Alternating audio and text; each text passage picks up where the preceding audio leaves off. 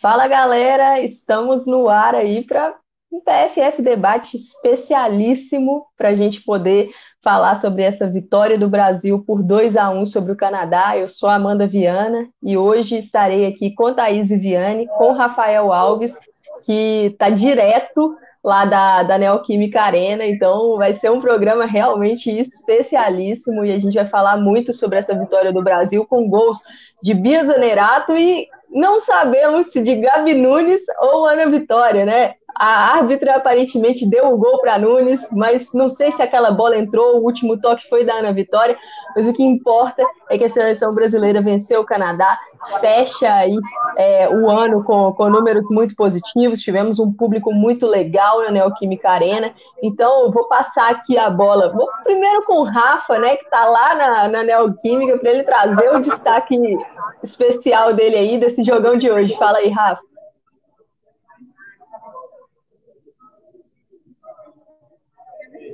Boa tarde, boa tarde todo mundo, boa tarde, Amanda. Boa tarde, Thaís. É, agradecendo a todo mundo que está assistindo. Vocês vão perceber que a minha internet está um pouco falhando. E se por acaso cair, vocês não está tá com o barco daí, tá bom?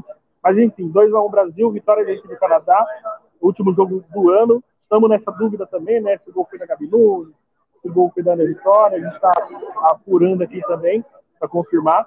Mas ao que tudo indica, parece que foi da Gabi Nunes, né? Mas vamos confirmar já já. Brasil encerra é, o ano, né? O ano da anterior à Copa, né? Ano que vem já começa o ciclo para valer da Copa. E um detalhe importante aqui, acho que é o destaque principal, um dos destaques principais também, né? 19 mil pessoas, quase 20 mil pessoas.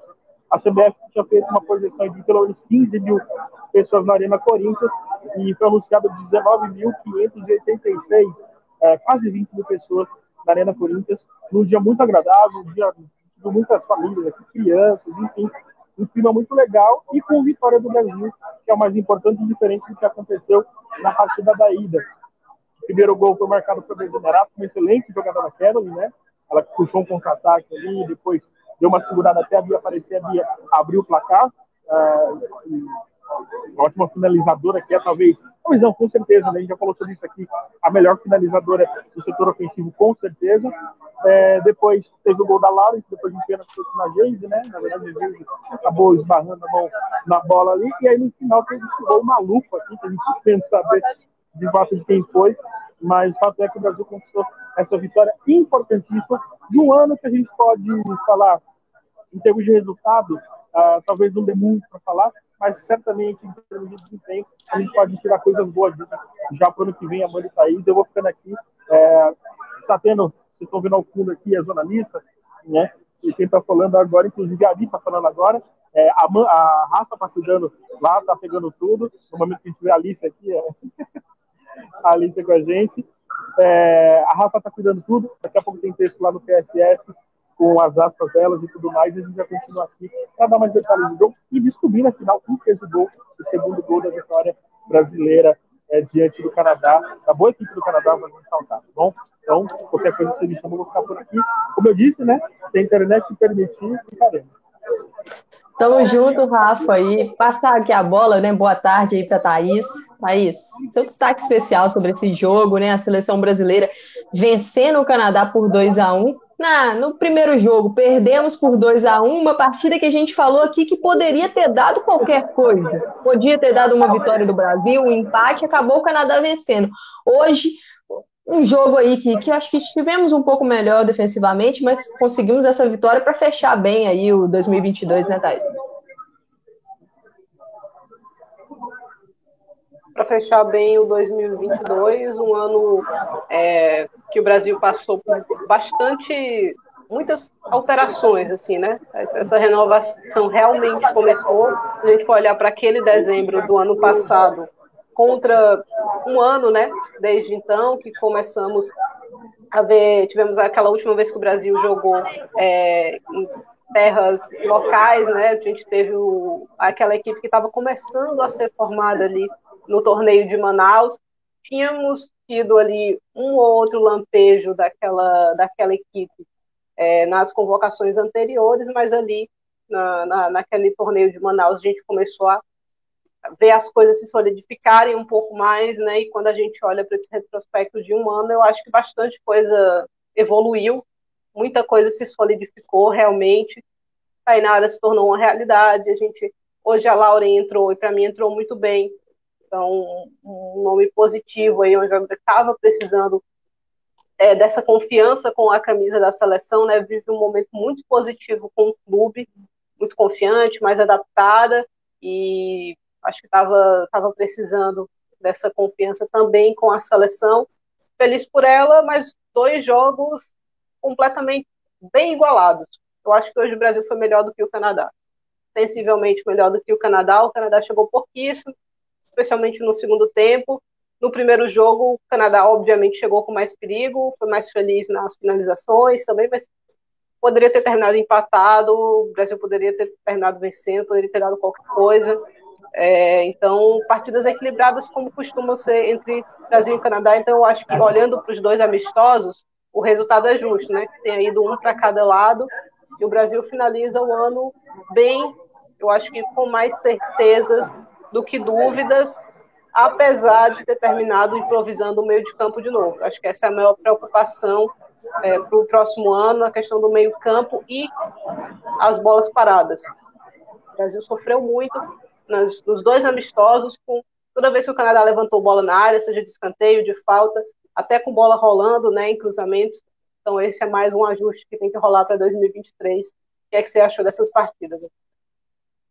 Bom, é só antes, antes de começar, né, falar um pouquinho o que eu achei, só passar aqui pelos comentários, a galera do chat, e falar aqui pro Rafa. O Rafa é prioridade, está lá na, na arena, então, Rafa, qualquer coisa, você dá o toque aqui que a gente passa a bola para você.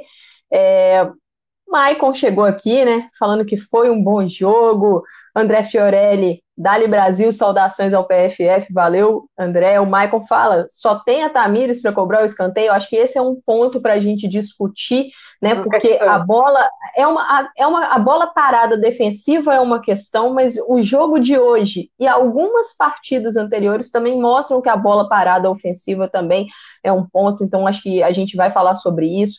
A Ceicinha Loyola falou que a festa foi bonita, realmente foi um festão, né? O Rafa passou aqui os números, que o público total foi de 19.586 pessoas lá na arena, eles contam esse número, incluindo a imprensa, né? O público pagante foi de 19.480 pessoas e uma renda bruta aí de, de 532.902 reais. Então, para uma divulgação que não foi a ideal, na minha visão, acho que a CBF pecou bastante na divulgação dos dois amistosos, é, com valores e informações de ingressos muito próximas das partidas. Então, acho que isso foi é, um erro. Mas hoje, um feriado, um horário aí que, que ajudou as pessoas, então acho que foi um, foi um público legal e é um espetáculo muito legal para a seleção brasileira que não tem o costume de jogar aqui. E a Thaís estava até falando isso, a gente estava conversando em off, né? Esse deve ser o último jogo do Brasil em solo brasileiro antes da Copa do Mundo, por causa da, da questão das datas FIFA, dos amistosos, né? Então, provavelmente isso. É, eu espero que não também... seja, né? Eu eu espero que a CBF consiga organizar alguma coisa para o Brasil se despedir do público antes de viajar para a Copa do Mundo. A gente já sabe que a intenção é usar a data FIFA de junho já na Austrália, né? Então, o que eu imagino que o Brasil vai passar pelo menos um mês né, em terras australianas, mas antes de ir, eu acho que dá para fazer, nem que seja um jogo treino, né, aberto ao público, para o público poder comparecer a, a não sei se vai ser na Grande Romaria, onde é que vai ser, mas para que exista esse contato, né? Acho que é um contato importante. Então, espero que a CBF pense nisso é, antes da próxima, do próximo Mundial.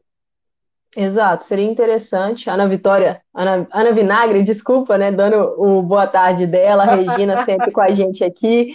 É, Ana Cristina Viana falando, né? Lembrando o aniversário do Rafa. Ontem foi o aniversário do Rafa, então parabéns, parabéns aí, Rafa. Rafa. Tudo de bom aí para você. É, a Elza Bezerra chegando também, é, Noêmia Karen, o Michael falando que a árbitra estava perdida, realmente. Foram, foram, foi uma arbitragem muito permissiva, achei. Duas entradas duríssimas por parte do Canadá, uma, uma da Ieca e uma de Queen. É, no, no, lance de Queen não rolou nem cartão amarelo, então foi, foi uma, uma arbitragem que permitiu muito ali a, algumas entradas duras e, e, isso foi complicado. É, o Michael falando aqui que na TV falaram que o gol foi dando a vitória, a, a questão ali que parece é, que a árbitra deu o gol para Gabi Nunes. Então tem que ver como é que vai estar na súmula. O Google né? tá dando, o Google tá dando a vitória também. Eu fiquei com a sensação que foi ela, né? Porque eu acho que a bola da, da Gabi Sim. não passou a linha ali. Mas eu acho que a Nica salvou em cima da linha. Exato. É, Eduardo Costa aqui com a gente também. O Jackson Oliveira, né, falando que a vitória foi importante no aspecto moral. Concordo. Eduardo Costa chegando e falando, grande repórter Rafael. Exato, grande repórter Rafael. Oh, e, e, esse detalhe que o Jackson trouxe aí em relação à vitória ser importante, até para não criar aquele fantasma do Canadá, né, Amanda? A gente estava conversando Exato. sobre isso, porque caiu nas Olimpíadas para o Canadá e perde o primeiro, primeiro confronto, acho que depois das Olimpíadas. É a primeira vez que, que se enfrentaram, então não, não podia deixar isso acumular de maneira alguma.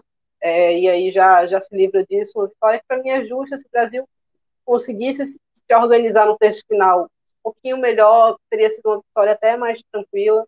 Não foi, mas ainda assim saiu com a sensação positiva. Teve um comentário aqui da Ana Vinagre, que é assim, ó, quero Linhari, onde a Pia coloca, elas rendem. No meu, time, no meu time ideal, ambas são titulares. Eu acho que hoje, na cabeça da Pia, também as duas são titulares. Eu acho que há, há um, uma questão da posição, né, e a gente pode até começar a entrar nessa na, na, partida mesmo, né? A gente teve de novo esse meio de campo com Ari Caroli. Eu acho que é uma alternativa para quando você não tiver ninguém para ali. Eu acho que é válido que você faça esse teste antes disso ser necessário numa competição. Não acho que a Caroline vai, vai terminar jogando mais por ali. Eu até vejo a Caroline mais centralizada, mas se ela tiver um pouco mais avançada no campo, né?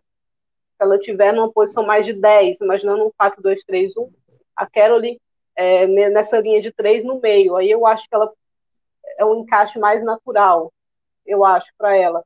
Ela mais atrás, mais recuada, assim, ela fez muito bem. Eu acho isso muito louvável. É algo que a gente vê muito na seleção alemã, por exemplo, com a Voss Tecklenburg, e que ela está o tempo todo improvisando jogadora, né? Parece loucura, às vezes é um pouco mesmo, mas ela cria uma situação, eu entendi isso depois da Euro, que está todo mundo acostumado a jogar em todo lugar, né? Então, mesmo que não seja a posição mais confortável, a jogadora sabe jogar ali. Ela já tem um mínimo de conhecimento do que é jogar ali. E nisso ela tem um time extremamente versátil, né? Então, eu espero que na Copa do próximo ano a gente não precise entrar com a Carol por ali.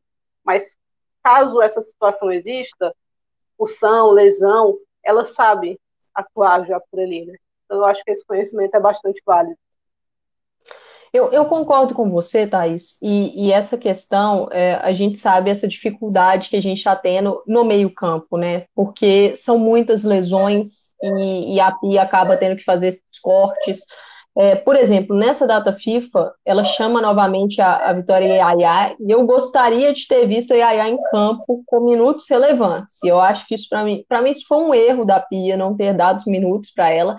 E entendo que a treinadora brasileira ela, ela valoriza muitos treinos, ela fala isso em coletiva, que os treinamentos são muito importantes, também são uma forma de observação, mas eu acho que seria um, um teste importante para a Yaya, porque o meio-campo canadense ele é um meio-campo combativo, é um meio-campo físico, então acho que seria interessante ver como é que ela ia reagir a essa situação. Mas é um, é um problema nosso ali no meio, e, e acho que ela talvez tenha que ela quis dar continuidade para essa dupla de Ari e Caroline.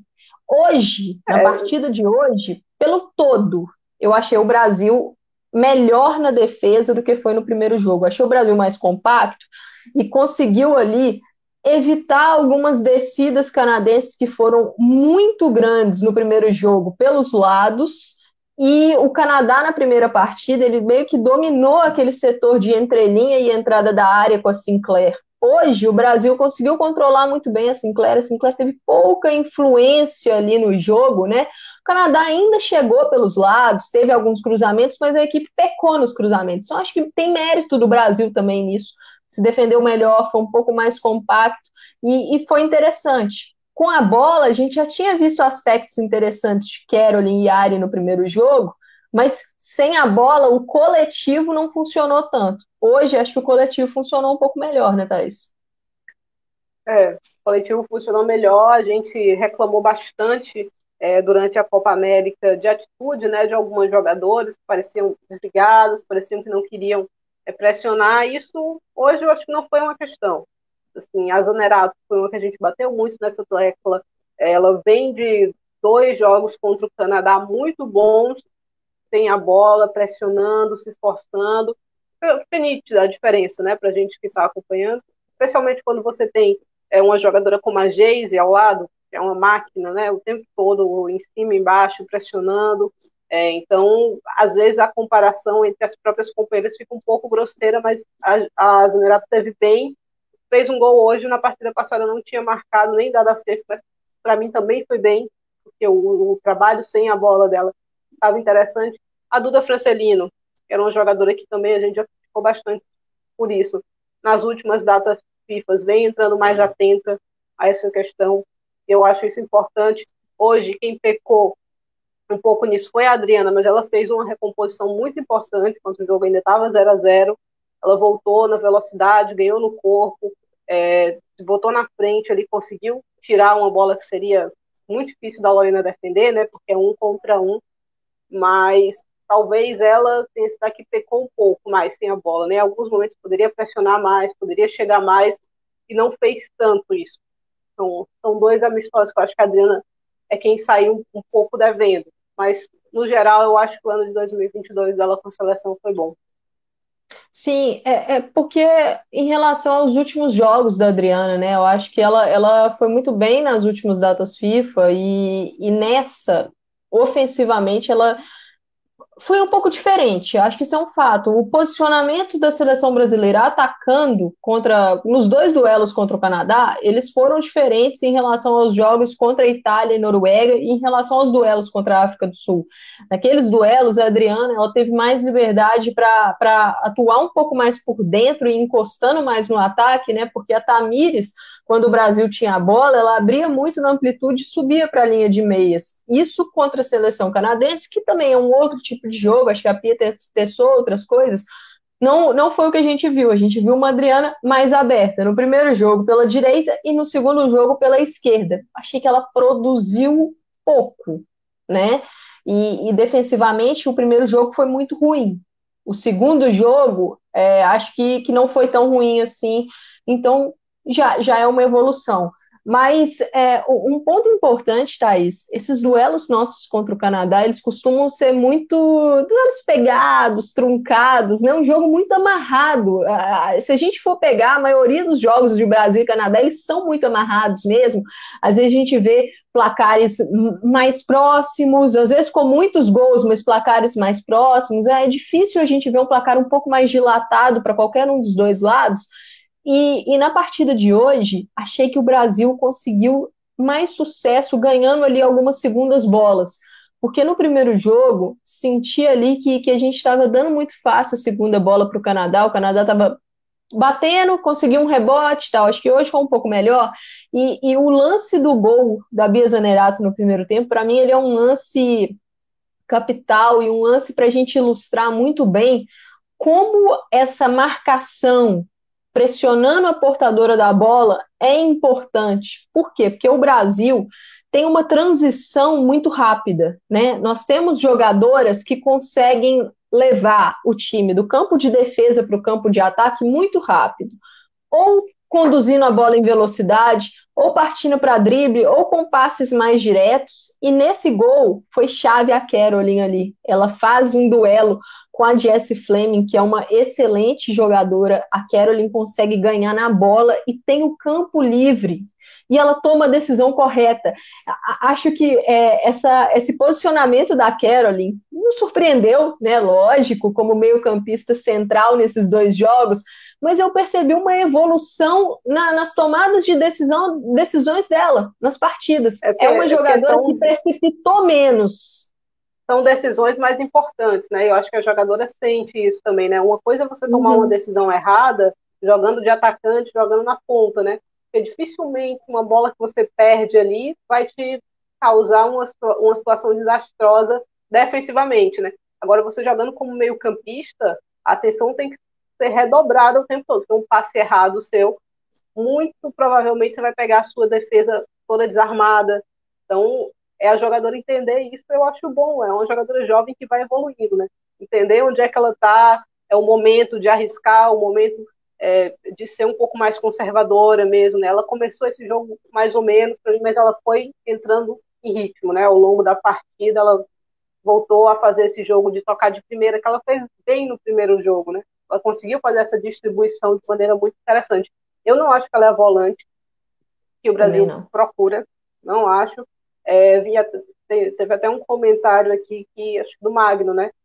Que gostaria de uma volante nesse meio de campo. Eu também gostaria, porque o estilo do jogo que eu gosto mais passa por uma volante mais física, geralmente para defender um pouco mais as duas zagueiras. Só que o Brasil hoje não tem essa volante, né? Então a gente pode tentar até improvisar, mas eu acho que, assim, a não ser que surja uma de hoje até a Copa, eu, eu imagino que a gente vá com a Angelina. A Angelina também não tem esse perfil, mas a Angelina tem uma saída de bola extremamente qualificada. Mesma coisa da Duda Sampaio, que está se adaptando a jogar nessa posição também, né? Tem a Ari por ali, que, como está todo mundo lesionado o tempo todo, a área é uma improvisação no meio, né? E a Ari com a Pia, ela vinha jogando mais aberta, pelas pontas mas tanta gente lesionada que ela teve que se adaptar a jogar por dentro. Eu continuo preferindo ela por fora. Mas é uma jogadora que hoje é extremamente versátil, né? Onde a Pia precisar, ela vai jogar, ela vai jogar bem. Ela entendeu esse é, virar a chavinha para jogar por seleção, né? Eu acho isso muito positivo. É, essa, um essa questão da concentração, né, Thaís? Você, você falou da Caroline de estar ali numa função que, que demanda muito da, da, jogadora é isso, porque são decisões importantes, já que está ali à frente da defesa, um erro ali pode ser fatal. Acho que isso vale para a área também. Ela, ela assimilou muito bem isso, né? É uma jogadora que a gente percebe que, que ela tem cometido é, menos erros em, em, zonas importantes, eu acho que porque está avaliando melhor as jogadas, eu acho que isso faz parte do, do amadurecimento mesmo, da, da função de, de tomar melhores decisões. Eu achei uma data FIFA muito consistente da área, muito consistente mesmo, e principalmente por ter uma parceira ali do lado dela que a marcação não é a primeira, primeira característica, está longe de ser a primeira, segunda, terceira característica Exato. da Caroline, né, a marcação. Eu acho que a área é, soube. É, lidar muito ela, bem com isso. A Caroline não é uma jogadora super forte fisicamente, mas ela sabe usar o corpo, né? Ela sabe aguentar ali uma pressão, mas não é o, o, a, a, o físico para defender, não é exatamente o ponto mais forte dela, né? A gente teve um ataque hoje que começou com o Geise, Debinha e Zanerato. A gente já falou que a Zanerato foi bem, né? Na nossa avaliação, que foi muito bem. Amanda até falou, né? Uma das melhores datas FIFA que a gente, que a gente lembra da, da Bia, e eu concordo com, com, com isso. A Debinha teve ok. Eu acho que ela não destoou nem positivamente, nem negativamente.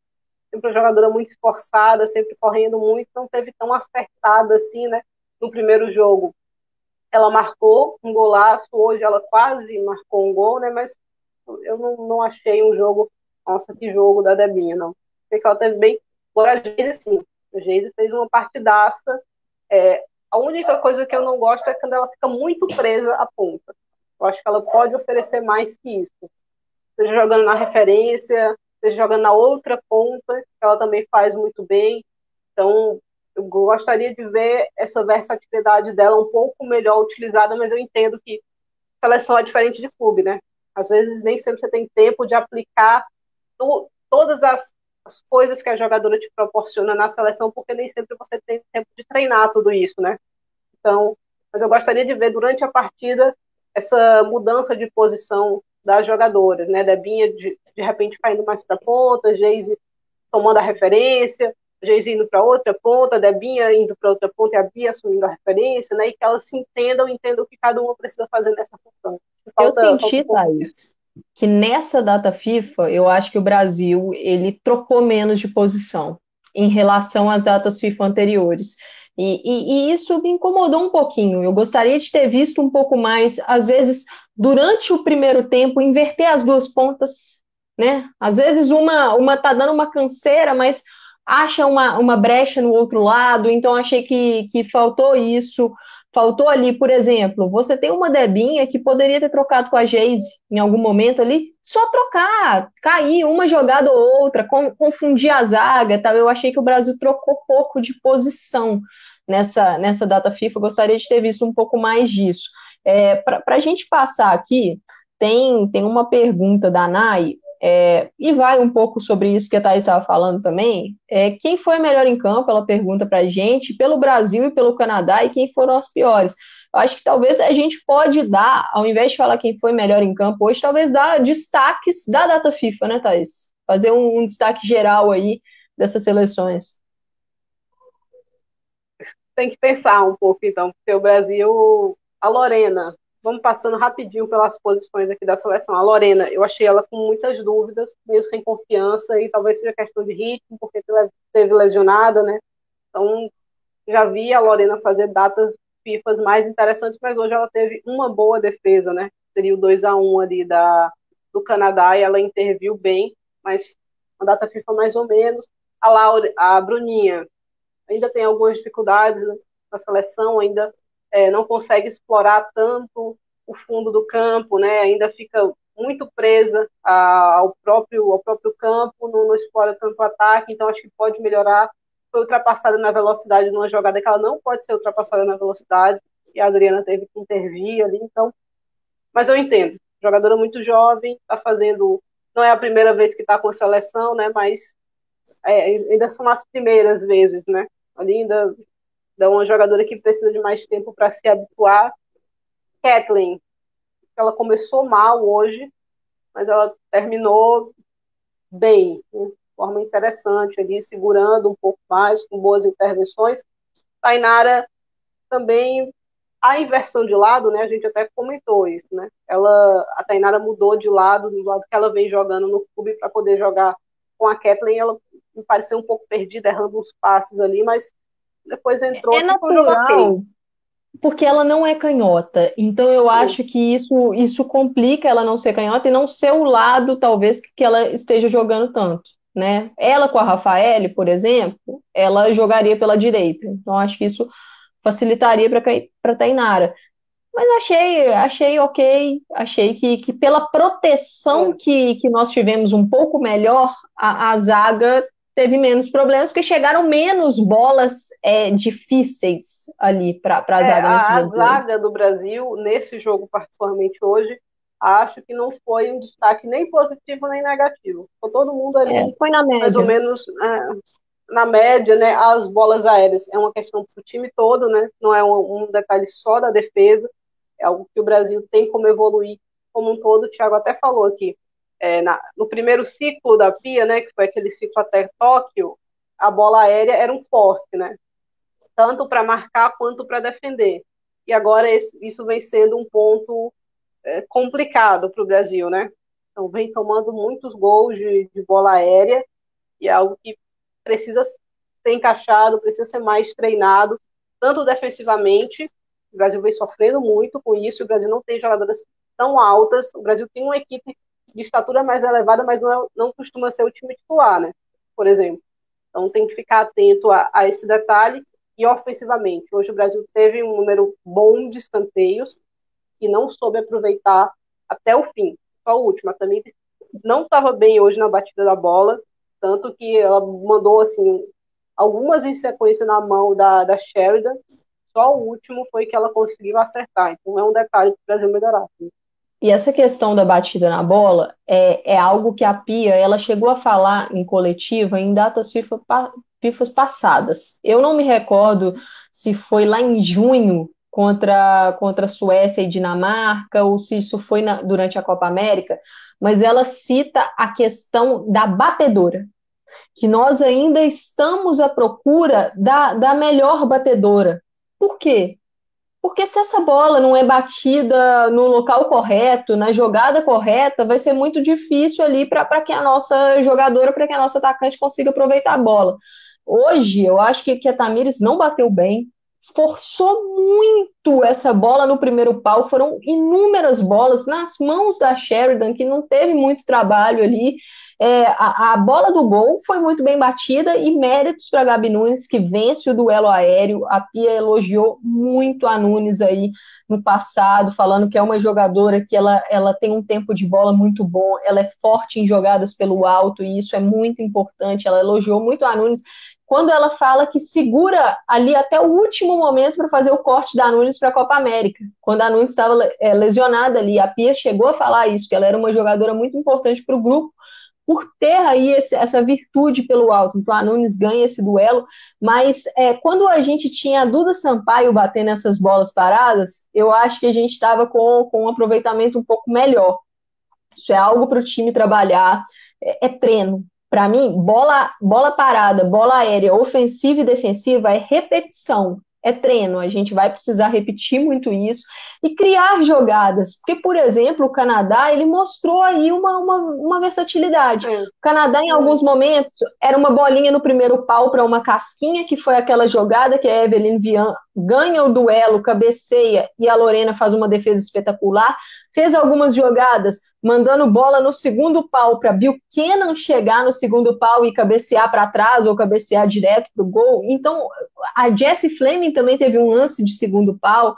Então, é, acho que a seleção brasileira precisa de versatilidade nas opções das jogadas. Sinto que a gente tem até algumas. Uma cobrança de falta da Tamires nesse, nesse jogo, e rolou também no jogo passado, buscando a Debinha no segundo pau para De, pra Debinha Porque tentar a, botar essa bola para dentro, De, mas a Debinha não alcançou é, nenhuma das duas. É. O normal é que a Debinha não esteja marcada numa jogada de bola aérea, né? Porque ela é a mais baixinha, então tentando fazer esse elemento surpresa não deu certo ainda, mas quem sabe, né? Mas eu gosto de ver pelo menos a iniciativa, né? Mas o uhum. aproveitamento ofensivo do Brasil realmente nesse aspecto tem que melhorar, é, passando aqui pelo meio de campo, né? Ari e e Caroline. Fizeram uma boa data FIFA, né? A Caroline, que teve improvisado, não são a Caroline vinha de datas FIFA ruins, né? Então, acho que dá para a gente destacar que é uma evolução do que foi é, as datas FIFA recentes dela, numa posição diferente, tendo que fazer outra coisa, mas acho que entregou bem, né? Dentro das possibilidades dela, entregou bem a área, segue bem, né? Um dos principais nomes aí desse novo momento da seleção. É, e no ataque, o meu destaque aqui ficaria para a Geise, Bia, Bia muito bem, a gente falou aqui, a Debinha ok, mas a Geise me chamou a atenção porque no ataque, na defesa, onde quer que, esteja, onde quer que seja, né? Sempre está lá, com força, ganhando, e às vezes gostaria, só o detalhe para mim é esse, gostaria de ver ela invertendo um pouco, ela fazendo a referência que ela faz bem também, mas isso tem que partir da treinadora, né? Não é iniciativa da jogadora mudar de posição Exato. durante o jogo. E, assim, a Jayce, no, no, jogo de hoje, um dos duelos mais interessantes de acompanhar foi ali no primeiro tempo, ela para cima da Gabi Carly, a lateral esquerda canadense, que, que eu acho que, que até fez um trabalho bom com a Jayce, porque ela estava sem muita ajuda ali. Então era Muito muita bom. situação de um contra um. É, ganhou alguns, perdeu alguns, e no momento que ela toma o cartão amarelo, a Beth Priestman vira, né, rever, é, troca ela com, com a Laurence, e, e a Laurence ela fez um trabalho muito bom com a Geise, porque a Geise ela, ela cai um pouco a, em produção no segundo tempo, muito pelos desafios que a Laurence impôs a ela ali, mas, mas a Geise ela é, ela é um trator, ela é muito forte e ela não desiste das jogadas, né? A gente teve até um lance que, que foi no primeiro tempo, que a gente sofreu a falta. Ela estava sendo puxada e ela falou: não quero a falta, eu quero continuar, deu continuidade da jogada. Então, acho que isso é positivo. O lance do pênalti, é, achei que ela precipitou. Achei que ela precipitou. Era uma bola que a Laurence não estava no, não estava controlando a bola ainda, a bola estava no ar, a Geise poderia ter parado na frente dela, esperado um pouco mais para ver a decisão que a jogadora canadense iria tomar, e ela está com, com o braço ali muito aberto e pênalti, precipitação, mas eu acho que é uma, uma situação para corrigir. É, antes da gente passar aqui, galera, muito obrigada pela audiência de todo mundo. Queria pedir um like porque ajuda muito a gente aqui. E, e, vou ler alguns comentários aqui também, né? Porque o chat tá, tá muito, muito ativo. O Thiago Ferreira, como a Thaís falou, tá aí com a gente. A, a Elza Bezerra, ela, ela chegou até a perguntar, né? A Geise é a atacante mais física do, mundial, do futebol mundial? Acho que não é a mais física, mas é uma jogadora que tá ali. Uma, é, no, uma das mais, né? Uma, uma das, das, mais, né? Muito tá no grupo de marcar do... Geise. Pessoal, por isso que eu acho ela, que a, a, Gabi Cardi e tanta Lawrence, né, fizeram um trabalho muito bom hoje. É muito difícil marcar Porque é muito gente, difícil. elas, tanto no físico quanto no corte, elas conseguiram ir bem. Na maioria das vezes não vai bem a todas, né? A Geisa é um atacante bastante competente, mas eu acho que as duas fizeram um bom trabalho pelo Canadá. Exato, exato. É, e um, um, outro comentário aqui também que, que me chamou a atenção, quando a gente estava falando dos meio-campistas, o Matheus chegou a mencionar a Brena, falando que a Brena constrói muito bem, e, e, ele fala que a Brena é física, alta e é uma líder no Santos. A Brena, ela foi um nome que a gente já debateu aqui no PFF, e eu acho que o que separa a Brena de ter uma chance na seleção brasileira, de ser uma jogadora que no futebol é, internacional ela consiga ser competitiva, é a parte sem a bola. A, a Brena peca muito na parte sem a bola, em questão de intensidade, pressionar a portadora da bola, em leituras eu defensivas. É, eu acho que ela está longe ainda nessa parte, porque a parte técnica, a, a, qualidade dela nos passes, ser uma jogadora física e com boa bola aérea, isso a gente sabe que ela tem. Mas no próprio Santos mesmo, ao longo da temporada, foram inúmeros erros e problemas sem a bola. Então, hoje, seleção brasileira, a exigência de nível mundial que esses jogos é, exi é, que a gente tem duelos contra seleções muito competitivas, não tem como a, a Brena estar nesse grupo pela parte sem a bola hoje. É, com, com o trabalho sem a bola da Brena hoje, eu acho impensável ela na seleção brasileira. Assim, você é, a galera gosta muito desse ou dessa jogadora que é, tem qualidade, né? Claramente tem qualidade no passe, etc, etc, mas assim, como a gente, a gente já teve esse momento no futebol masculino, né, que esses jogadores eles perderam um pouco de espaço se eles não fizessem o trabalho sem a bola. E aí a gente viu uma geração toda se ajustando, né? A ter a qualidade, mas também a trabalhar sem a bola. E no feminino a gente vai passando por isso também agora. Né? Só ter a qualidade hoje não basta. Você tem que trabalhar sem a bola, porque as grandes seleções elas trabalham muito sem a bola. Inclusive o, re, o relatório da UEFA saiu esses dias aí, fala muito de pressão alta, seleções que ganham muito a bola no campo do adversário, a Alemanha. Então, para competir nesse nível, não basta só ser bom, né? Preciso bem mais que isso. E hoje a Brena, sem bola, é, para esse tipo de competição, eu acho impensável. Exato. E só para destacar, né, o Júlio Sena oficial está aqui com a gente, a Nai está aqui com a gente, Maria Lúcia está com a gente também, Fernando Oliveira chegou por aqui, Daniel Lopes também. É, então, agradecer aí todo mundo pela, pela tem, audiência. Tem uma pergunta aqui do Fernando, falando da Tarciane, né? A Tarciane não deveria ter tido uma chance nesse, nesse amistoso.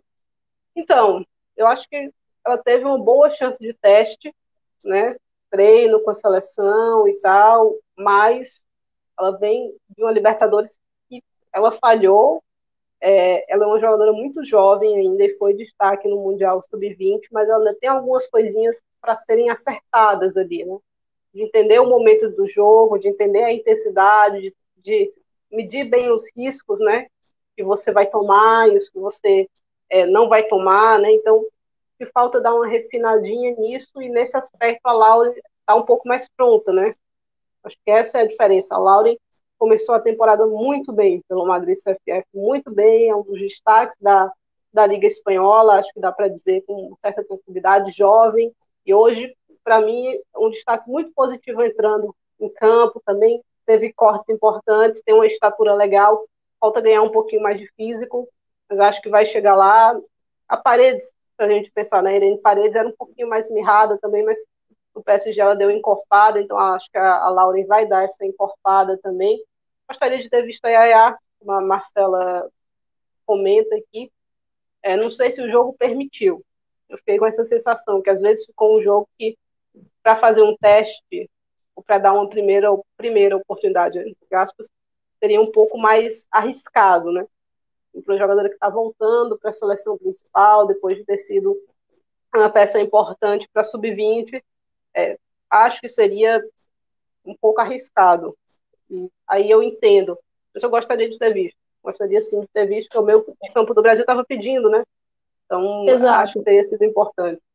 Eu acho que nessa partida a, a gente poderia ter visto ali, ao invés da entrada da Duda Francelino, a entrada ou da Yaya ou da Ana Vitória pelo setor com mais minutos. Eu não gostei da, da Pia ter demorado muito para fazer aquelas três mudanças finais. Eu achei que ela demorou demais. Entraram aos 42 minutos e, assim, duas daquelas jogadoras participaram do lance do gol. Então, isso é muito positivo. Mas eu acho que, em termos de desempenho, foi pouco para a gente poder ver essas atletas em campo. Eu acho que poderiam ter vindo antes. A questão da Lauren, é, só para falar para a galera, eu e Thaís, a gente tem um podcast pelo PFF, o Estação PFF, e lá a gente fala das principais ligas europeias, Espanha, Inglaterra, Alemanha e França, e a gente destaca muito a Lauren. A Thaís tem falado muito dessa performance da Lauren na temporada do Madrid CFF. Então, para quem não acompanha, só ir nos agregadores do Planeta Futebol Feminino e do de primeira para ver o acompanhar né, os episódios do Estação PFF sobre essa questão se a gente for ver ali, a Pia quis testar, por exemplo, a Tainara como lateral direita. Na entrada da Lauren, ela opta pela Lauren ao invés da Tarciane, e a gente chegou a falar no pós-jogo da primeira partida que sobre a possibilidade de ter, por exemplo, Tarciane de cara ganhando minutos com a Caroline, com a Kathleen, desculpa. E eu acho que são duas jogadoras que é temerário botar as duas ao mesmo tempo porque a Kathleen é uma, uma, uma jogadora que gosta de fazer algumas perseguições, e algumas dessas perseguições acabam sendo erradas e deixando espaços. É uma atleta que às vezes arrisca alguns passes, e a Tarciane, ela sempre joga ali na linha tênue. Né? É uma jogadora que se arrisca e tem muito sucesso, mas às vezes tem alguns erros, então eu achei poderia ser temerário botar as duas ao mesmo tempo. E o teste da Tainara na lateral acho que a Lauren entra ali para ser uma jogadora um pouco mais segura na zaga, né? Porque ela, ela faz mais o básico, o simples, e faz muito bem esse simples. Eu acho que ela entrou, como a Thais falou, fez um corte vital numa finalização, se não me engano, da Jordan Heitema, que ela, que ela salva ali, bloqueia, faz um corte de cabeça num lance de bola, de bola parada. Então, achei que entrou muito bem. No, no primeiro jogo, eu já acho que a Lauren foi bem. Eu acho que ela e a Tainara, elas, elas não, não tiveram culpa, assim, foi mais um problema coletivo de, no sistema defensivo do que da dupla de zaga em si. Então, acho que é uma jogadora que, que evoluiu bastante. E na data FIFA passada, quem teve mais minutos foi a Tarciane, ao invés da Lauren. Né? A Tarciane teve 45 minutos contra a, a, Noruega, enquanto a Lauren teve ali apenas minutos nos acréscimos, assim. Então, acho que a Pia está manejando isso. São duas jogadoras muito jovens e que estão nesse grupo. Imagino que ficarão no grupo até a Copa do Mundo. Não acho que, que as duas vão. Eu acho que é uma ou outra pela, pela forma que a gente está vendo, né? Eu acho que vai ser difícil irem as duas, mas importante estarem lá. Eu acho que a Lauren é, é uma retomada, é uma recuperação muito boa da Lauren na seleção brasileira, porque o é início é dela, ela né? sentiu muito peso ali naqueles duelos contra a Argentina, e a gente via uma Lauren muito bem no São Paulo e um pouco insegura na seleção. Então, talvez esse ano, fora da principal e na sub-20, fez muito bem para ela. Essa temporada no Madrid está fazendo muito bem, é uma jogadora mais madura, que está melhorando as decisões, então acho isso muito positivo e importante para a seleção. É, eu acho que esse é o detalhe, né? Ter calma com as duas, que eu acho que as duas vão ser aí no futuro as zagueiras da seleção, né? É, mas dá para ter calma, assim, dá para ir com tranquilidade com elas. É, o Daniel falou aqui é, a questão o time está ganhando forma, né? Quero Linhares, Adriana no meio, Debinha e Geis na frente e a Marta. Hoje não vejo ela jogando um jogo como o de hoje, do começo ao fim. E eu espero que não seja uma necessidade, Daniel. Eu falei isso aqui hoje, acho que o papel da Marta tem que ser muito mais um luxo dela do que uma necessidade.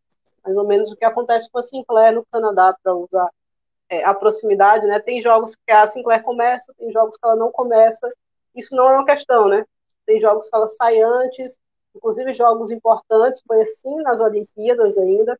É, jogo importantíssimo que ela sa saiu antes, que ela não bateu o pênalti principal. Então, acho que esse é um ponto importante aí, né? Que a seleção esteja bem independente, se tem X ou Y jogadora mesmo, que seja uma jogadora calibre da Marta, né? E essa então, questão da Marta, é... o principal vai ser como potencializar a Marta, né? Para que a gente possa ter ali 60 minutos com o máximo da Marta, 45 minutos com o máximo da Marta, ou em algum jogo, 30 minutos com o máximo da Marta. Entendeu? É, é isso. Quando a Marta voltar de lesão, é ela que está evoluindo bem é, a recuperação dela, está até à frente do, do, planejado, né? Segundo o treinador do Orlando Pride, o Seb Himes. Então, é, acredito que ali na data FIFA de fevereiro, talvez a gente veja a Marta de volta, ou talvez a Marta só volte na data FIFA de abril, porque é, a, a pré-temporada nos Estados Unidos, na né, WSL, ela vai ser em fevereiro, muito provavelmente. Então a gente não sabe se a marca vai ter condição, se vai ser muito temerário botá-la em jogo já em fevereiro, né? Não tendo nenhuma partida oficial ali. Então é ver como é que a seleção vai lidar com isso.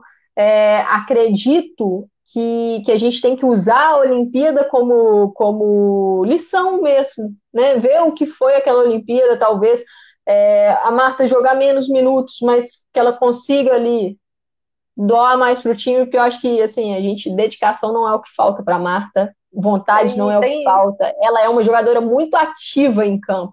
Mas acho que a gente tem que tentar concentrar o máximo disso, né? É, e assim, tem jogos que talvez não sejam mais jogos para ela, né? E a gente vai chegar nesse momento também. Tem um jogo que ela te entrega muito ainda, ela tem muita vontade de dar isso, é, fisicamente, de estar participando, de estar perto da bola, mas tem jogos que, de repente, vai exigir mais do que ela pode entregar. E aí é, para mim, completamente compreensível deixá-la no banco. Então, eu acho que esse tem que ser o momento, isso tem que ser feito com naturalidade, porque, para mim, a Pia pecou nisso na Olimpíada. Aquele jogo contra o Canadá, decisivo, era para ter tirado a Marta, era para ter tirado a, a, a Bruna Benítez. Então, mudanças mais ofensivas. Eu acho que ela ficou com receio de tirar a Marta ali. Eu acho que isso não pode mais acontecer é, no futuro. Em relação, já vamos aqui com 47 minutos, né? Foi. Uma, acho uma pergunta no início, que eu até salvei, que eu acho que vai um pouco na linha sobre isso do Daniel, foi do João Paulo Vasconcelos, que ele pergunta assim: vocês acham que a Pia já está planejando uma seleção fixa para a Copa do Mundo? Será que ela já tem um terço do elenco da seleção feminina fechada para a Copa do Mundo? Eu acho que o elenco da seleção, ele, a convocação na Copa do Mundo vai ser muito semelhante ao que estamos vendo aí nas, na, nas últimas datas FIFA. Se a gente pegar ali de Copa América, né, data FIFA de junho para frente, Acredito que o grupo da, da seleção, o grupo das 23 jogadoras que vão para a Copa do Mundo vai estar muito parecido com isso. Esperando Angelina, esperando Marta e talvez ali uma ou duas peças que possam surgir no, no ano que vem, que possam aí estar jogando. Não surgir, eu digo, de talvez de ser a primeira uhum. convocação, uhum. mas jogadoras ali, por exemplo, uma Nicole, com mais ritmo de jogo, tentar ganhar uma vaguinha no ataque, ou uma outra meio-campista ali, né? Eu acho que, que o grupo está muito muito definido assim. Não acho que vai fugir muito dessas convocações. Só que tem algumas jogadoras que estão ali praticamente certas, que só uma lesão, por exemplo, as tirariam da Copa, e outras que estão brigando por posição. Né? Por exemplo, Ana Vitória é uma atleta que, que eu acho que poderia até estar tá tendo mais minutos, mas nas convocações elas têm entrado basicamente substituindo alguém lesionado. Então ela está na bolha, ela está do lado de fora. Ludmilla é outra que eu acho que está na bolha, que está do lado de fora, está brigando para entrar. Então acredito que a gente é, vai ter algumas disputas que... pontuais, mas temos um grupo mais definido. É, eu escrevi aqui rapidinho e deram 13 nomes, né? A gente ainda não tem a confirmação se a gente vai ter 26 para a Copa Feminina ou 23, mas mais ou menos metade, eu acho que com certezas, assim, e a outra metade está nesse grupo, assim, das que são convocadas de vez em quando, das que são convocadas habitualmente, eu botei Lorena Letícia, que tem uma vaga aberta de terceira goleira, talvez seja momento, talvez seja grupo, talvez seja experiência, a gente não sabe o que é que vai é, fazer com que essa terceira goleira seja decidida, né? Na defesa, Rafael Tainara, Tamires, Antônia e Palermo. Eu acho que essas saudáveis são certezas. E aí eu acho que tem vaga de zagueira aberta, né? Esse, tem uma vaga de lateral direito, e aí a gente não sabe quem vai, ou se vai alguém, ou se ela vai preferir levar três zagueiras, e de repente ela leva Lauren Tarciani e Kathleen, e não levar uma outra é, lateral direito, por exemplo. Pode ser, é uma alternativa aí e vai fazer essa improvisação com a Tainara, de vez em quando pela lateral. Acho possível. Ari Caroline, certezas também. Debinha Zanerato, Geise Nunes. Eu acho que essas são certezas. E aí, como a Amanda falou, Duda Sampaio, se estiver bem, para mim vai, se estiver nessa curva de evolução, ela tá aí, para mim vai. Angelina, se estiver saudável, a gente precisa ver como é que ela vai voltar da lesão, mas se estiver saudável também vai. Outra jogadora aqui que deve ir. Aqui no ataque, Marta, se estiver saudável, vai. Aí aqui no, no ataque tem mais um ou outro nome para bater, mas eu botei 13 aqui de bate pronto, né? Mas esses 13 aqui eu acho que já são quase 18, né? Então, o grupo acho que vai para a Copa já está bem, bem definido. O próximo eu ano, também. só para tirar uma outra dúvida, costuma ter alguém que se lesiona, né? Em cima da hora, então. O desempenho fora, também ali nos clubes, né? Talvez alguma é, jogadora outra... caia muito de desempenho e outra cresça, mas eu, eu acho que a base está tá muito, muito certa. Estamos é, chegando aqui com 52 minutos. Galera, muito obrigada aí pelos comentários, pela audiência, deixando o like. Agora eu vou chamar o Rafa, que o Rafa voltou aí a conexão Exato. com ele, né? Tá de volta aí. E, Rafa, manda aí as suas impressões aí da, da Neoquímica, esse, esse pós-jogo, como é que tá aí? É, o, a internet me capotou, agora o fone também, o meu retorno vai acabar já já, enfim. Vamos tentar dar as informações necessárias aqui. Eu tinha falado agora há pouco, aproveitei para falar aqui, porque eu falei com, falei com a Fê Palermo, falei com a Lorena e falei também com a Tamires. Me chamou a atenção, né, quando eu falei com a Lorena, é, e aí depois pesquisando outras informações, é, a situação da Lorena no Grêmio, ela é curiosa, né, porque teve mudança de administração, né, no Grêmio agora, né, novo presidente, e ela não tem um contrato explicado quando que vem, embora ela tenha mais um ano de contrato, né, vale lembrar isso. No entanto, há, um, há uma questão aí que coloca em dúvida a permanência dela no, no Grêmio no próximo ano. Por parte da Lorene, isso foi uma impressão que eu tive, ela deseja ter um time competitivo, né? Não adianta nada você permanecer no Grêmio, sendo que você não pode ter um time competitivo, eventualmente, e aí repito novamente, né? É uma impressão pessoal, né? Não adianta você estar é, tá num time que você não corra, não tem essa possibilidade de conquistar o título e disputar um estadual que você joga três partidas, né? Então eu tenho uma sensação aí que pode, podemos ter novidades em relação à Lorena. A Lorena que né, foi procurada pelo PSG na alguns meses, né? Só que o preço pedido pelo Grêmio foi muito alto. Né? O Grêmio, talvez na intenção de não queria perdê-la, né? Jogou o preço lá em cima, o PSG acabou recusando, mas seria um destino natural dela e por que não, né? Não pode ser ainda. A questão é que europeus, quando olham para o Brasil, né, é, eles vão lá no que a gente, gente faz, né, fica dando F5 no bid, né, para saber quem está com com, com contrato em dia, quanto tempo e tudo mais. Então, então não se sabe em que condições isso pode acontecer. Mas fato é que a permanência da Lorena uh, no Grêmio já se coloca em dúvida. Falando em Copa do Mundo, das três que eu conversei, eu perguntei para as três, né? Vocês já se veem na Copa do Mundo? E eu vou pedir para a Thaís, ela puder repetir. Ela falou 13 nomes que estão com pé na, na Copa do Mundo, né, Thaís? Foi isso? Você poderia repetir, por gentileza?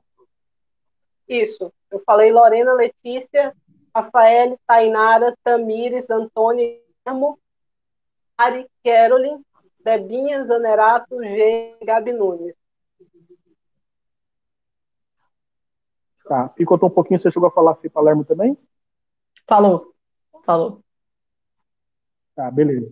Então, conversando com as três, obviamente, né, elas sempre colocam aquele o texto padrão, né? Não, vou trabalhar muito, quero estar, não sei o quê. Mas a, a Fê Palermo, ela falou, eu tenho que me aproveitar de uma condição, não com essas palavras, né? Mas ela falou mais ou menos algo parecido, que ela ela sabe que ela tem uma condição diferente de muitos atletas que querem estar na seleção brasileira, né? E aí ela falou que pode se aproveitar disso. No entanto, ela fala que precisa trabalhar muito.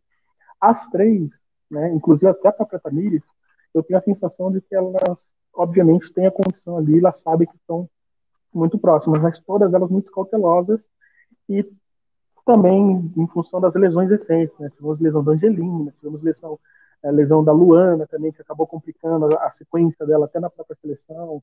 Agora a Duda, embora não tenha sido muito grave também, né? Então fica essa questão aí, mas todas elas muito cautelosas, né, no que diz respeito a estarem na Copa do Mundo.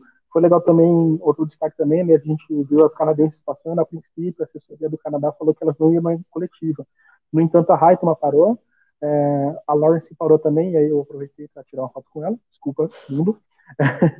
é, e elas foram muito solistas. Só a Sinclair não pôde parar, né?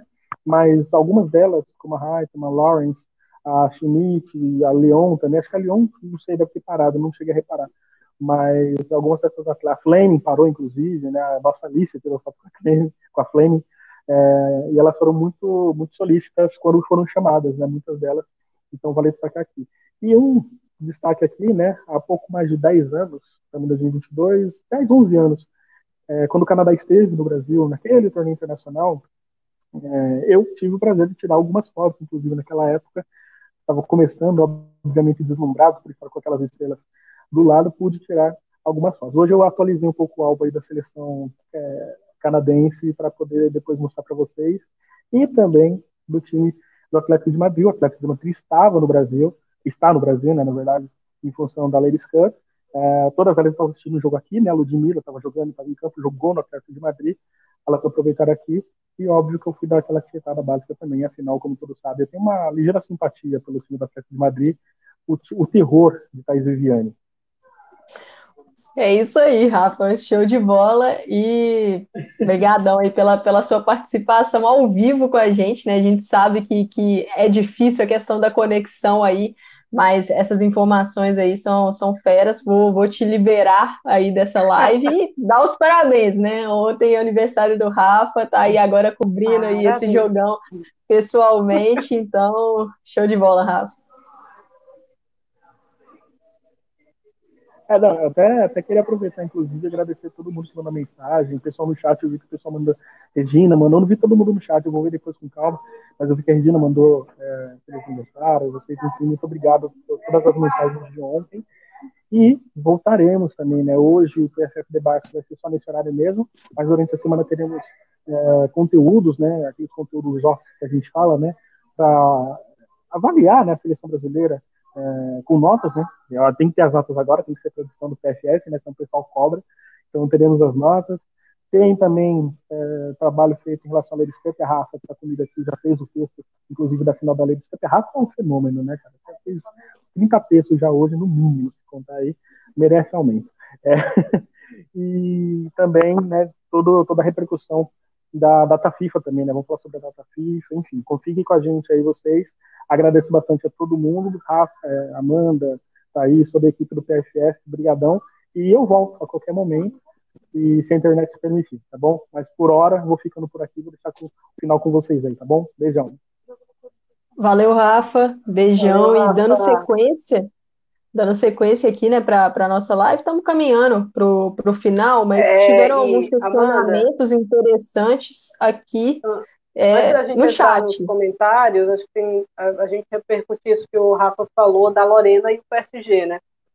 Exato, eu acho que importante. era o passo que ela deveria dar na carreira dela. E o PSG hoje não tem uma goleira confiável, então ela chegaria titularíssima, apesar da história da Borradia. A Borradia hoje não é nenhuma certeza, entregou alguns Tem resultados aí falhado constantemente, né, Thais? Exato. Então, ela chegaria para ser titular é, numa equipe que a gente não sabe se ainda vai estar na Champions, né? Tem esse detalhe, mas eu acho que em termos de carreira, de evoluir, de ir disputar um campeonato Desafio. mais, mais badalado, o PSG pode até não avançar dessa vez na Champions, mas muito provavelmente estará participando no próximo ano também. Então, seria um time interessante para olhar. Tem outras equipes na Europa que estão precisando de goleiras. Eu acho que ela chegaria bem titular. Eu acho que ela precisa de uma temporada maior, de uma temporada mais exigente, é, porque ela tem um potencial enorme, né? Então eu acho que esse é um, um detalhe aí para ela ficar atenta.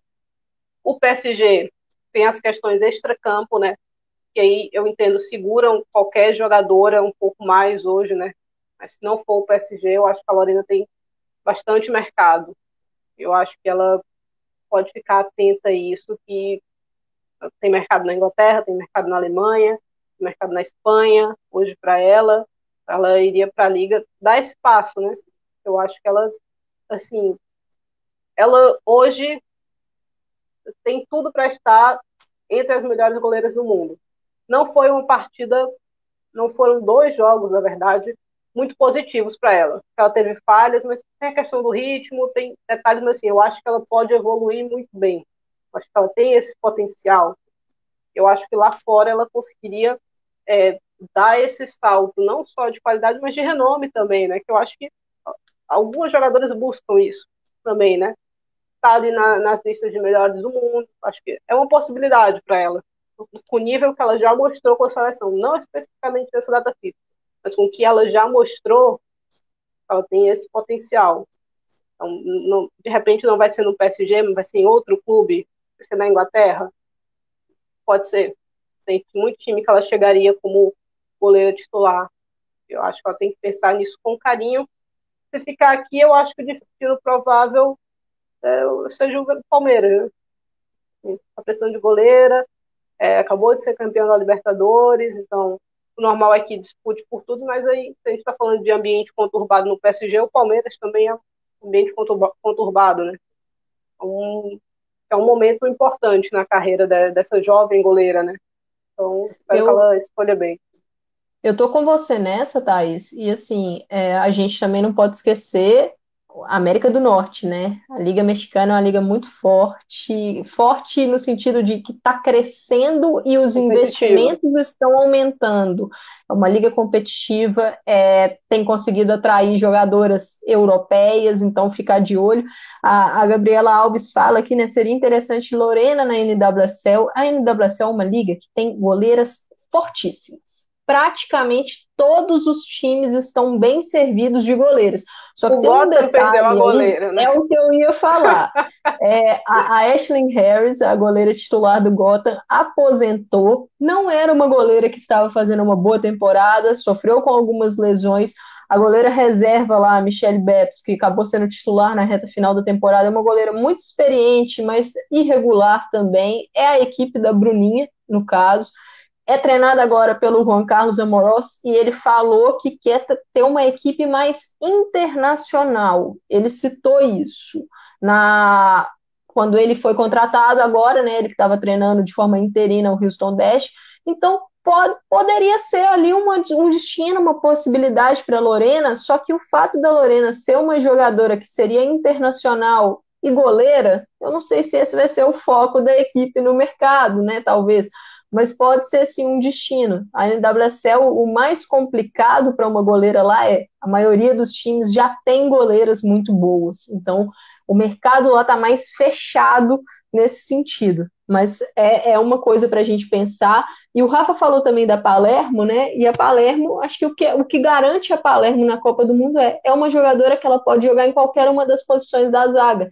E essa versatilidade, tendo um elenco que provavelmente vai ser de 20, 23 jogadoras, é muito importante. Acho que isso também responde a pergunta aqui, né? do DK no, no chat, né, que ele pergunta se o número de convocados será de 26. Acho muito difícil ser de 26 por todas as inclinações que a gente vem vendo aí nos últimos anos. Não tivemos Copa América, Eurocopa com 26, como é. foi na masculina. Então, eu acho que o que pode pesar é que as equipes pediram isso, né? Para Euro, o pedido foi que a convocação fosse de 26. A gente tem uma Copa do Mundo agora masculina com 26. Então, eu espero que times continuem pedindo para ver se a gente consegue essa ampliação, que eu acho importante. Acho que você eu consegue adicionar acho. uma profundidade muito interessante.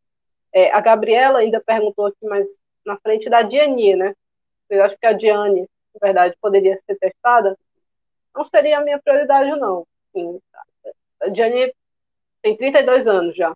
Eu prefiro dar tempo para Yaya. Por mais que você tenha que esperar um pouquinho mais com ela, para poder soltá-la num terreno mais, mais tranquilo, né? Mas eu iria mais no sentido Yaya, Duda Sampaio. Eu não tiraria minutos de nenhuma dessas duas hoje para dar minutos para Diane, porque eu não sei se a Diane, nível internacional, ela vai te entregar o que você precisa. Então, eu olharia mais para as mais jovens mesmo. É, eu vou nessa linha também, e só um questionamento aqui da Aldeane Mello sobre Bruninha por Antônia, a Antônia hoje, ela ela estava ali no banco, mas a Cíntia Barney trouxe a informação de, de que ela sofreu ali um pequeno edema ósseo na, na primeira partida contra o Canadá, né? Então, muito provavelmente ela não entraria hoje, né? Foi, foi ali poupada, avaliada pela, pela seleção, pela equipe da, da seleção, mas segundo a Cíntia, nada grave. Então, vale acompanhar. A Antônia é uma certeza. A Antônia estará na Copa do Mundo, a não ser que aconteça alguma coisa com ela aí. Outros questionamentos que, que aconteceram no chat, que eu achei, achei interessante trazer para cá, né? O Lucas Almeida trouxe: será que a Luana volta? Lucas, eu acho que a principal questão da Luana é física. Como a Luana estará fisicamente? tecnicamente é uma atleta que, que a gente já sabe do que ela é capaz. Só que eu acho que a parte física tem interferido na parte técnica, né? Como ela não consegue ficar saudável, ter sequência, tá com muitas lesões em sequência e voltando de lesões, ela não está conseguindo ficar 100% fisicamente, isso está afetando também a parte técnica e o desempenho dela. Então, é. fazer uma boa pré-temporada pelo Corinthians vai ser importantíssimo e ver como é que será esse primeiro semestre de 2023 da, da é. Luana. Eu não estou nem considerando aí o final desse ano, porque eu acho que a Luana vai precisar de tempo. Ela precisa de tempo para fazer uma boa preparação física em pré-temporada. É, teve um momento que a Luana já foi a melhor jogadora da seleção, né? Mas isso ficou muito lá atrás, antes dela se machucar. Depois que ela se machucou, ela não voltou ainda. Para ser bem sincera, ela ficou lá naquela lesão, ela fez uma Libertadores terrível, terrível, muito difícil no nível físico mesmo, de viu uma jogadora com dificuldade de se movimentar, de acompanhar é, a equipe fisicamente.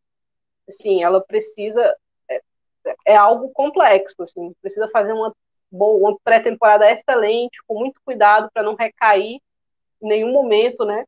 Para tentar recuperar físico. Se ela voltar aquele nível anterior, uma adição excelente para o meio de campo do Brasil. Excelente. Mas eu, hoje eu acho uma tarefa dificílima. Sendo bem sincero, eu acho muito difícil que ela volte a, aquele nível anterior. Faz tanto tempo que eu, eu, eu não me confiaria nisso. Nessa linha também de, de parte física, né, o Fernando Oliveira é, perguntou da Érica. E a Érica? A Érica é uma jogadora que voltou. O primeiro contato dela com bola em jogos oficiais após é, a, a lesão né, do ligamento cruzado anterior que ela teve na Libertadores do ano passado foi justamente na Libertadores desse ano. E para mim a competição dela foi muito ruim. A Érica é. foi muito mal na Libertadores pelo Érica... Corinthians. Acho que ela não estava pronta para voltar ali. E é uma Eu atleta achava... mais, é, mais velha já, que teve uma lesão muito grave, tendo uma carreira já com muitas lesões. Então, acho que vai passar também por uma boa pré-temporada em 2023 e ver como será esse primeiro semestre dela. Eu acho que antes da lesão ela já não estava bem. Se a gente for observar a data FIFA do Brasil contra a Argentina pós-Olimpíada, a Érica já não foi bem. E a data Austrália. FIFA do Brasil contra a Austrália, ela foi muito mal é uma, é uma jogadora que, que tecnicamente acho que não se fala da Érica, ela é muito acima da média, mas o problema está em recuperação. Ela, ela vai, foi perdendo recuperação, tempo é, de, de, recuperação é normal, velocidade. Né? Com a idade é natural, normal também. Natural. Então Quando eu acho ela assim. Machucou, eu já achava ela é muito, muito Ela é muito, muito importante na história do Brasil foi muito importante na, na, nesse ciclo de Pia Sundhage no comando da seleção brasileira. Mas eu acho que pensando em Copa do Mundo de 2023 e como esse grupo de zagueiras está sendo construído, eu acho que a Érica não volta. Mas é aquilo. É, tendo, tá tendo Lauren Tassiani aí vindo, eu a mesma coisa que eu falei antes. Eu não tiraria minutos dessas duas para ir com uma Érica, por exemplo. Então, se Rafael, Tainara, Lauren e Tarciane estiverem saudáveis, estiverem jogando, eu iria com elas, com as quatro. Então, é, seriam essas que eu acho que é o normal, né? Você tem duas ali, uma mais velha, uma intermediária e duas mais jovens, né? Eu acho que é o, o natural de, de uma seleção. Eu acho Teve... que essa vai ser a tendência. Passou aqui uma, uma outra pergunta que eu salvei de antes, que foi da, da Noêmia, perguntando se a gente tinha notícia da Nicole. A Nicole voltou a jogar pelo Benfica, né? Está sendo titular em alguns jogos, fez uma partida muito boa contra o Bayern de Munique naquele jogo doido do Benfica com o Bayern, que o Bayern saiu, que o Bayern saiu perdendo para o Benfica, conseguiu virar no final. É, acho que é uma jogadora que está no radar é, ela ainda não voltou a ser lembrada pela Pia depois da, da longa recuperação do ligamento cruzado anterior, mas eu acho que ela pode voltar em alguma das datas FIFA, ou fevereiro ou abril. E aí, ter essa continuidade no Benfica, continuar aprimorando, evoluindo o jogo vai ser vital, porque se a temporada brasileira acaba, a temporada europeia continua. Então, acho que a observação vai estar focada nela ali e ela pode pintar no, no início do ano que vem. Outro... É, acho que a gente pode ir puxando aqui para o fim e projeção para 2023. É, a gente pode daqui a pouquinho encerrar de novo nos comentários, mas. Só, é... só antes, Thaís, ah. desse, dessa projeção, só um comentário que, que faz parte dessa. Pode até ser uma projeção, mas dessa questão de, de lesão e vaga aberta. O, o Matheus pergunta para a gente sobre a Bárbara. Ele fala que ele acha que a Bárbara vai como terceira goleira. A questão para mim é: a vaga de terceira goleira ela está em aberto. Eu acho que, como a Thaís falou, Lele e Lorena estão garantidas. A Luciana é uma jogadora muito experiente e é uma jogadora muito boa de grupo ela é uma líder de grupo. Se a gente for observar o que aconteceu na Copa América, pelos bastidores, a gente consegue ver a influência da Luciana ali no vestiário, é, em questão de liderança mesmo, de suporte para as mais jovens. Então, hoje, eu acho que ela está à frente nessa disputa pela terceira, pela terceira goleira ali. Mas é uma vaga que está aberta. Pode ser que aconteça é, de ir alguma goleira até mais jovem, como a Natasha teve espaço, como Maiara teve espaço, como o Gabi Barbieri teve espaço. A Bárbara, o ponto da Bárbara é, ficou muito tempo sem jogar. Acho que, que na Ladies Cup ela oscilou. Não acho que ela fez aí uma competição perfeita, mas está voltando agora. Então isso é natural. É ver como ela fará a próxima temporada pelo Flamengo, como a pré-temporada e a questão é: será que, em termos de grupo, a Bárbara aceitará ser a terceira goleira? Porque a terceira goleira muito provavelmente não vai jogar. Muito, provavelmente não vai jogar. Então, terá um papel ali muito de, de grupo mesmo. Então, acho que também é válido pensar nisso, né? Porque é, se, se não aceitar, se achar que tem que chegar para ser titular, não. Então, acho que, que é olhar para esse ponto e ver como é que vai ser o ano que vem. Porque tá voltando a jogar agora, ver como é que será a forma, a questão de tempo de reação e tal. Acho que tem esse detalhe aí, mas o é que você acha que vai ser o 2023 da seleção brasileira? Temos uma projeção, enfim, mais ou menos. A gente sabe que a data FIFA de abril a gente enfrenta a Inglaterra, né? Devemos ter mais um amistoso ainda para ser divulgado. É, tem uma data FIFA em fevereiro e temos uma data FIFA em junho. Essa data FIFA em junho a gente já deve fazer na Austrália, né? Então o Brasil deve marcar amistosos por lá fica aberto a data de fevereiro. A gente não tem noção ainda de quem a gente vai enfrentar. Eu imagino que, dependendo dos adversários que os Estados Unidos convide para a Chibili, o Brasil vai passar por lá. Eu acho que seria importante ainda. A gente enfrentou o Canadá hoje, que pode ser um possível adversário da seleção brasileira num jogo de quartas, né? Dependendo do nosso caminho, dependendo se o Canadá avançar, claro, mas há uma possibilidade. Eu acharia importante conseguir enfrentar a Alemanha até lá, mesmo sabendo que muito provavelmente o Brasil tomaria uma porrada grande da Alemanha hoje.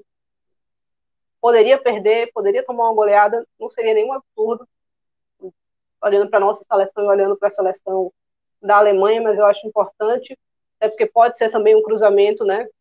Deve ser, é o cruzamento mais provável é, caso o Brasil termine em segundo do seu grupo, que seria o mais natural também, e seria um jogo dificílimo. Se não der para pegar a Alemanha, a gente já discutiu isso, o ideal era uma Áustria da vida, que não tem tanta qualidade técnica quanto a Alemanha tem, mas tem muito físico, né? É um jogo que eu acho que o Brasil acharia chatíssimo de enfrentar uma Áustria ou uma República Tcheca. São seleções com físico muito, muito forte é, tentaria enfrentar o Japão, uma seleção asiática importante para tá, variar os estilos, né? E a própria o pessoal da seleção falou disso também. A Ana Helena Marques citou isso, né? Que é importante que o Brasil está buscando realmente é, passar por vários estilos. Quem sabe mais um africano, né? O Nigéria da vida seria muito interessante. Então, gostaria de ver o Brasil fazendo essa preparação mais ou menos em 2023 você acrescentaria alguém aí, Amanda? Tiraria alguém? Eu vou nessa sua linha, Thaís. Acho esse amistoso com o asiático muito importante, porque nós não enfrentamos um asiático ainda pós-Olimpíada, né? Então acho que será vital tentar um amistoso. O Japão é a melhor seleção asiática, mas não está no nosso lado. Né? O, a seleção brasileira só enfrentaria o Japão na Copa do Mundo em uma possível final. Então, pode ser que a gente consiga esse amistoso.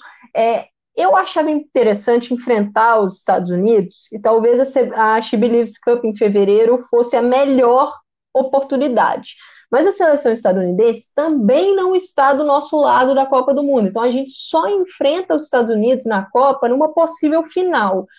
Acho que, como a Alemanha enfrentou os Estados Unidos agora em novembro por duas oportunidades, os Estados Unidos não enfrentará mais a Alemanha e a Alemanha, por exemplo, não irá para Believes. Caso o Brasil consiga um torneio em fevereiro amistoso que tenha a Alemanha, deveria ser a prioridade entrar nesse torneio. Não vai ser a Arnold Clark Cup, que já está fechada, né? Não vai ser a, a She que não vai ter a Alemanha, porque enfrentou os Estados Unidos duas vezes. Talvez seja o torneio da França, de novo. Né? Talvez. A, a gente enfrentar a França de novo, eu não vejo problema nenhum, porque a França está no nosso grupo. Então, para mim, enfrentar a França em fevereiro ali poderia ser, ser, ser até útil de novo e, e, enfrentar a Alemanha. O objetivo tem que ser tentar um amistosinho contra a Alemanha. Em abril a gente já tem a finalíssima, talvez encaixar ali um duelo com, com algum asiático ou com um outro africano, né, já que pegamos a África do Sul, é, tentar diversificar esses amistosos. O torneio na Austrália, muito provavelmente, já vai ser um torneiozinho ali amistoso com seleções que, que já estarão por lá, né, porque foi um locais, né, que... de repente. Não, eu até acho que outras seleções, times locais, talvez joguinho treino, né?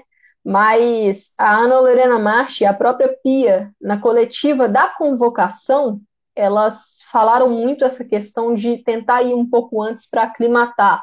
A questão do jet lag, que é muito pesado, né? São muitas horas de diferença, então um voo muito longo, é uma adaptação difícil, então ir antes para aclimatar. É, acho que vai ser muito importante isso. Estou muito curiosa para ver como será o planejamento da preparação da seleção brasileira para encaixar no calendário. Quando o é. campeonato brasileiro vai parar? Eu acho que isso aí vai ser uma discussão longa da CBF com ali a parte de planejamento de competições envolvendo a Aline Pellegrino, com as federações estaduais, com os clubes, porque é um desejo da Pia e as próprias jogadoras, se a gente for notar ali entre linhas que elas falam em entrevistas, da necessidade de uma preparação ideal, uma preparação adequada, com mais tempo. Então, vai, vai ser curioso ver quando começará a preparação da seleção brasileira, Thais. É, eu abri aqui rapidinho o calendário da FIFA e ele diz assim: a gente vai ter de 13 a 22 de fevereiro ou de 13 a 25, depende do time tipo do torneio, né? Mas essa é a primeira data FIFA de 2023. Aí a gente tem outra entre o dia 3 e o dia 11 de abril. Então, no máximo de duas partidas nessa data. O Brasil vai enfrentar é, a Inglaterra no dia 6, né? A outra partida deve ficar ali dia 10, dia 11, mais ou menos nessa, nessa data. E aí tem uma data entre 10 e 18. É porque nesse, nesse calendário eles destrincharam. Mas antes eles tinham juntado como 10 de julho até 20 de agosto, período reservado para a Copa.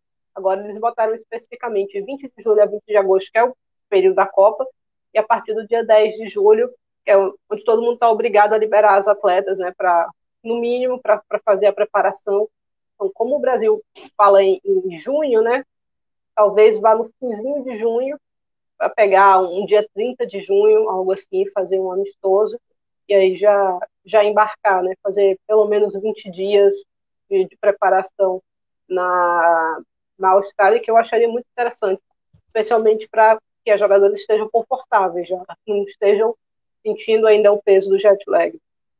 E, e, lembrando, né, que, que a temporada na Europa ela acaba em maio, na maioria das ligas. Então, as, seleção, as seleções europeias, elas devem começar a preparação em junho já, imagino eu. A final a preparação... da Champions, se eu não me engano, está marcando para o último fim de semana de maio.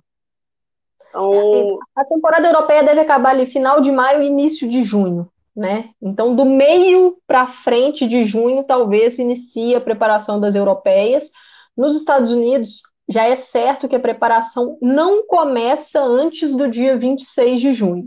Não começa. Não sei quando começará, mas não será antes do dia 26 de junho. E, e planejar isso, vamos, vamos acompanhar aí os, os, próximos, os próximos acontecimentos, né? É, e para fechar, né, já estamos aí com uma hora e 22, quase 23 de live, agradecer aí a galera nos comentários, Márcia Coelho Viana chegando aqui, Fernando sempre comentando, Ana Vinagre, o Matheus, Noêmia, Gabriela Alves, é, a Nai, tivemos aí o Maicon também comentando, Daniel, Ana Cristina, Aldeane, muita gente, agradecer todo mundo, Fer, é, Regina, DK, é, vou acabar esquecendo de alguém aqui, porque realmente hoje muitos comentários. É, agradecer todo mundo aí pela audiência, passar aqui pela João Paulo Vasconcelos, Magno, Jackson, Tiago Ferreira, o Rafa que, que também comentou, a Elza Bezerra, Eduardo Costa. É, uma pergunta aqui, né, do Maicon, ele, ele fala aqui que na live da, da Ladies Cup, foi dito que, que ano que vem vai ter uma nova competição em fevereiro feita pela Federação Paulista. Eu não sei qual é, Maicon. É, acho que, que a gente pode, pode procurar essa informação depois, não, não sei qual é essa, essa competição que, que vai acontecer, então a gente procura aí essa, essa informação para esclarecer depois. Sobre a Ladies Cup, né, a final da Ladies Cup foi hoje, no mesmo, pegando ali o jogo da seleção brasileira, né, Nós tivemos Flamengo e Internacional na final da Ladies Cup. O Flamengo venceu o Internacional por 1 a 0 gol da Solly James, é, um cruzamento da Justinar, a Solly livre na área, né? Isarra estava marcando na frente, não conseguiu alcançar a bola, a Solly de cabeça é, tirou ali da, da goleira Gabi Barbieri e marcou o gol que deu o título ao Flamengo. Então, o Rubro Negro terminando a temporada 2022 com um título, né? E, e uma competição que, que o Flamengo conseguiu vencer seus jogos, a Soli marcando gols muito livre dentro da área, né? As, as zaga dando muita liberdade para a Soli, ela que é muito forte de cabeça. O Flamengo consegue aí um título, uma competição que tem uma premiação legal, então fecha aí o 2022 com, com o título. Vamos ver como é que será o 2023, né? Porque foi muita expectativa para cima do, do Flamengo, que acabou perdendo até o estadual para o Botafogo, e o Internacional que termina aí 2022 com, com as mãos à banana, né? Acabou vice nas, nas três competições que chegou à final, Campeonato Brasileiro, no Campeonato Gaúcho e agora na Ladies Cup. Então, vamos aguardar aí a, a próxima. É, passar aqui, Amanda, para a gente, como meu destaque final, né, os resultados de alguns amistosos que a gente teve hoje, que nós tivemos alguns placares curiosos, né? Nova Zelândia empatou com Coreia do Sul, a Austrália venceu a Tailândia por 2 a 0, Nova Zelândia e Coreia do Sul 1 a 1. É, Portugal venceu Costa Rica por 1 a 0, o Brasil venceu o Canadá por 2 a 1. A Irlanda do Norte venceu a Itália por 1 a 0, placar surpreendente. A Espanha venceu o Japão também por 1 a 0. A Inglaterra empatou com a Noruega 1 a 1. Gol da Frida Mano e a Noruega teve um jogador expulsa. E a Holanda venceu a Dinamarca por 2 a 0. Então, esse empate da Inglaterra aqui, meio estranho, né? Manda mais dentro do normal, né? Assim, uma equipe que ainda tem algumas coisinhas para evoluir. É, uma, uma Inglaterra também é, não, não consegui assistir esse jogo, né? Porque pegou a nossa live, pegou o jogo do Brasil, mas com, com alguns problemas de, de lesão, uma escalação ali um pouco diferente, muitos testes. Mas lógico, que impressiona pelo, pelo que a Inglaterra vinha fazendo, né? Pelo que a Inglaterra fez na Euro com a Noruega, mas é uma Noruega também diferente, né? Daquela Noruega da Euro, é uma Reg Riz que consegue ter uma equipe bem mais competitiva. Então, são, são aí resultados aí, principalmente esse da Irlanda do Norte que você falou dessa vitória para cima da Itália, bastante surpreendente mas é uma data FIFA aí que fecha então a programação das seleções nesse 2022, seleções que voltam a jogar agora em 2023 em competições ali FIFA, data FIFA, né, no caso, em fevereiro. Estados Unidos, por exemplo, vai ter um training camp com dois jogos lá na Nova Zelândia em janeiro, mas não é uma data FIFA. Então, é, coisa à parte do calendário. Eu até acho que a seleção brasileira poderia fazer um training camp aqui no Brasil em janeiro com, com algumas jogadoras. Eu acho que seria interessante, mas isso aí faz parte de planejamento, de questão de férias tal. Então, não, não, não é oficial do calendário FIFA, mas é isso. Bom, sobre essa live, né, acho que a gente passou bem sobre esse jogo. São as primeiras impressões. Rafa lá na, na Neoquímica Arena como o Rafa falou, nós teremos aí conteúdos no PFF nos próximos dias, também falando sobre o balanço né, da seleção brasileira no ano, essa data FIFA, com notas da, da, da partida aí, das jogadoras tal. Então fiquem ligados no, no PFF. Estamos chegando aí com uma hora e 28 de live. Agradecer aí todos vocês pela audiência, pelos comentários aqui no chat. É sempre muito importante para a gente. Vou dar aqui meu boa noite para a Thaís, pedir o destaque final dela aí. Valeu, Thaís. Boa noite, Amanda. Boa noite a quem nos acompanhou. Muito obrigada. Acho que o destaque final é que é, a gente finalizando o ano da seleção brasileira vendo uma evolução considerável. A gente já tem jogadoras fixas, é, jogadoras que a gente viu uma evolução absurda nesse período é, desse ano. Então, acho que o cenário é muito difícil fazer previsão, né? Ou cravar qualquer coisa. Eu acho que o Brasil avançar ou não no Mundial depende muitíssimo se vai passar em primeiro ou não. Se passar em segundo e, e cair para a Alemanha de cara nas oitavas, não é nenhum absurdo. Eu acho que a Alemanha chega favorita para o título. Mas contra a França, eu acho que a gente tem que jogar a vida para tentar passar em primeiro e aí poder sonhar um pouco mais em avançar quem sabe até uma semi, né? Cair para outro lado da chave. Então, é começar a planejar isso para tentar fazer um bom papel contra a França. Eu acho que aí tem uma possibilidade interessante. Contra a Alemanha eu acho muito difícil, mas é legal que a gente esteja discutindo isso e falando de uma seleção competitiva, né? A gente viu uma seleção largada por muito tempo, é, que a gente na última Copa estava pensando se ia dar para passar de grupo, não ocasião passavam três, né, de cada grupo, e agora nossas preocupações são outras, felizmente.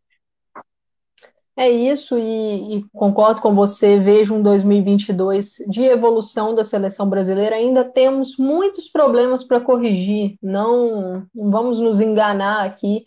São muitas coisas para corrigir, mas eu acho que a gente tem um norte, né? É um projeto, é um processo de renovação que nos dá um norte nessa nova era Pia, pós-Tóquio, fazendo aí a tão esperada renovação que a gente foi esperando muitos anos e nunca aconteceu. Então é ter paciência.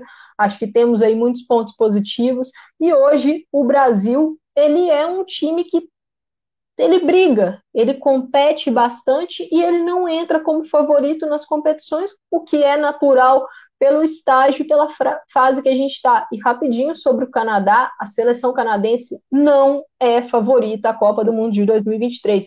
Não vamos nos enganar. Hoje, Brasil, seleções como Brasil, Canadá, Austrália, elas estão mais ou menos no mesmo patamar. São seleções que estão ali no mesmo Correndo por fora. Bem exato, exato. Seleções favoritas à Copa, não se enganem. Inglaterra, Alemanha, Estados Unidos, mesmo nesse momento de instabilidade, porque a gente sabe o peso, a gente sabe que na hora lá do, do vamos ver, é uma seleção que cresce e é uma seleção que está num lado que não tem Alemanha e Inglaterra. Então, isso favorece os Estados Unidos.